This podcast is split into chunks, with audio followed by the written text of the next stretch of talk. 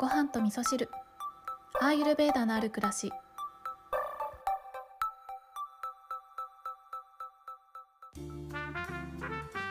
こんにちは土井京子です、えー昨日はですね腱鞘炎についてのお話をさせていただいたんですけれども早速ねご感想のメッセージなどいただきまして聞いてくださった皆さんありがとうございました。で昨日のお話の中ではですね思考考え方にも動作があるよっていうお話をさせていただいたんですけれども、えーこれはね私がアーユルベーダって面白いなって思ってることの中の一つでもあるので、えー今日はですね動作と思考に関してのお話をちょっとだけしようかなって思うんですね。でこの動作と思考に関してとか、えー心と動作に関係したお話っていうのは、えー掘り下げていくとものすごい面白くっておそらくね23時間の講義じゃ終わんないぐらいお話しすることがたくさんあるので、えー今日はね本当に触りだけお話ししようかなっていうふうに思います。でそもそも動作って何なのってとこをねおさらいでお話ししますと動作っていうのは不純なものというふうに言われていて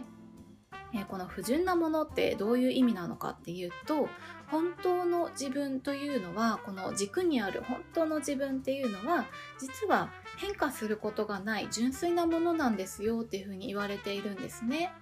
でも私たちはこの、えー社会との関わりをね持っていく、えーまずね生まれたらお母さんとの関わりがあるしお父さんとの関わりがあって兄弟との関わりがあってで社会がねどんどんどんどん広がっていくと思うんですけどそういった外側からの影響によって私たちはいろんな刺激を受けてですねそれによって動作が変化していくという考え方なんですね。なので純粋ではない常に変化していく不純なものというのが動者というふうに言われているんですね。で今日のお話のテーマである思考に関してもこの動作の変化によって常に変わっていくものという考え方があるんですね。なのでえー子供の頃と大人になった後でなんか性格がすごい変わったっていう人もいると思うんですけどそれは本当の自分が変わったわけじゃなくってその方の社会的な立場であったりとか大人になるまでにね経験した出来事っていうのがその動作に影響を与えていてえー子供の頃とはね別の動作に偏っていて性格が変わったような感じに見えているっていうことがあったりするんですね。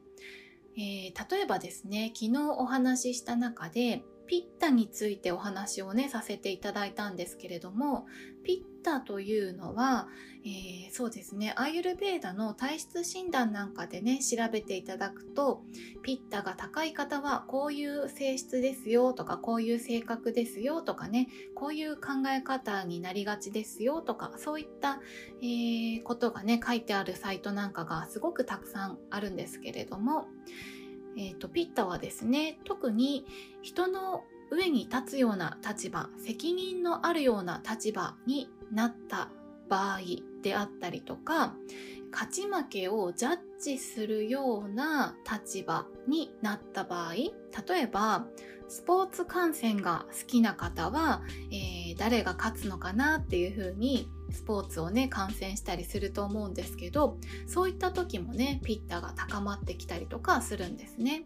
でね多くの方が経験することで言うとそうだな例えばうーん兄弟が生まれました。下の兄弟が生まれて自分はお姉ちゃんになりました。お兄ちゃんになりました。っていう場合にはそこでね責任感というものが芽生えてピッタが高まっていくっていうことがあります。あとは、えー会社でね昇進して上司になりましたとか、えー結婚してね奥さんができました。子供ができました、えー子供出産しました。っていうね。誰かを導いていくような立場になった時。それもねまたピッタが高まってくるので、えピッタが高まってくるとイライラしてしまうってこともあるので、えよく聞くのがねなんかお子さんが生まれてからイライラするようになったとかねそういった方も多いのではないでしょうか、まあ、それはね、えー、その方が悪いわけでもなくお子さんが悪いわけでもなく、